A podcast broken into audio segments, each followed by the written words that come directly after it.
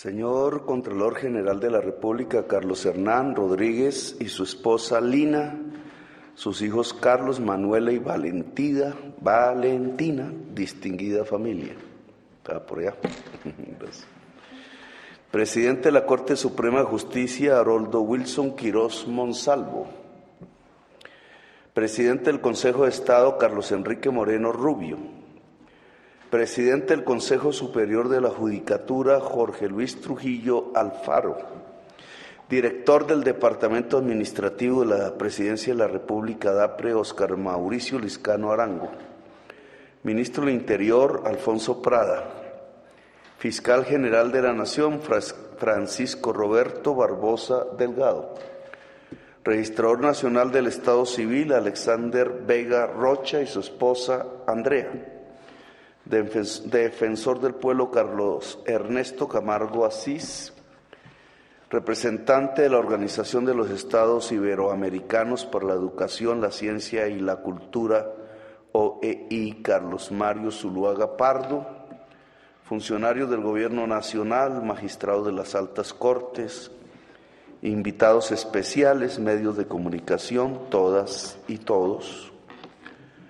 Aquí culmina un proceso de selección del Contralor General de la República en el que intervienen varias instituciones del Estado. A mí me corresponde la posesión.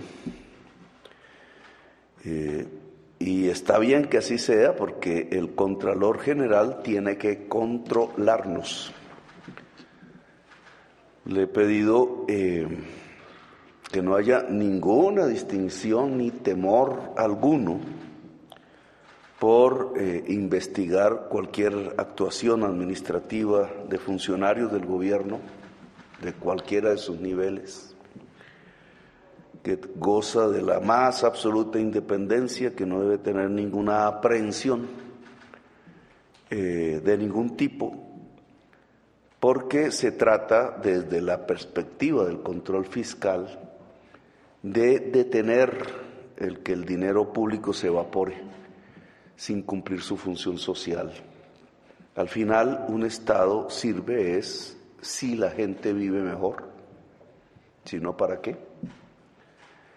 Y la gracia de cualquier política pública, de la contratación del Estado en general, es precisamente que la gente pueda vivir mejor, no que se va por el dinero, sea simplemente por errores de tipo administrativo, sea por delitos, que ya son de otro orden y de otra competencia pero que perfectamente pueden ser detectados en la Contraloría General de la República, lo que llamamos la corrupción.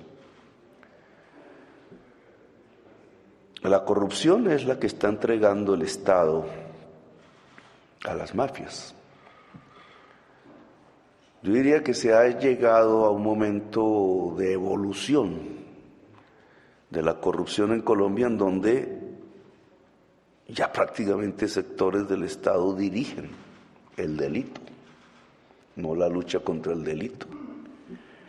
Y en esa medida hay que hacer un enorme esfuerzo porque no lograremos la paz, no lograremos reducir los niveles de violencia, muchísimo menos lograremos más justicia social, que al final de eso es que se trata, ni justicia ambiental, ni paz, ni justicia social, ni justicia ambiental si el Estado queda en manos de la corrupción. No es posible. Esa tarea solo lo puede hacer un Estado que sea capaz de cuidarse a sí mismo de ser instrumento de las organizaciones del crimen, cualquiera que sean sus siglas. Y en, ese, en esa medida la Contraloría aquí juega un papel. Muchas veces se ha dicho que los órganos de control del, Estado se han convertido en instrumentos de chantaje político. Y el chantaje político no es solo sino una forma que adquiere la política corrupta. Cuando la política no es corrupta no se necesita del chantaje. Esas afirmaciones que incluso yo las he padecido en mi carne propia, en mi existencia, no están entonces eh, lejanas de la realidad. Los órganos de control deben ser de ahora en adelante, lo han sido en muchas ocasiones, mucha gente brillante ha pasado por allí, no podemos generalizar. Eh, una práctica, la del chantaje político, que simplemente ha venido creciendo en Colombia. Muchas personas a través de los órganos de control han luchado por separar el Estado del crimen. Y yo creo que eso es fundamental. La más absoluta separación del Estado del crimen es lo que nos permite tener un instrumento para la construcción de la paz, el Estado. Entonces, señor Contralor, usted tiene una enorme responsabilidad aquí, de ahora en adelante. Es independiente usted de nosotros como gobierno, sea lo del Congreso, sea lo de cualquier institución pública, sea lo de las instituciones civiles o militares.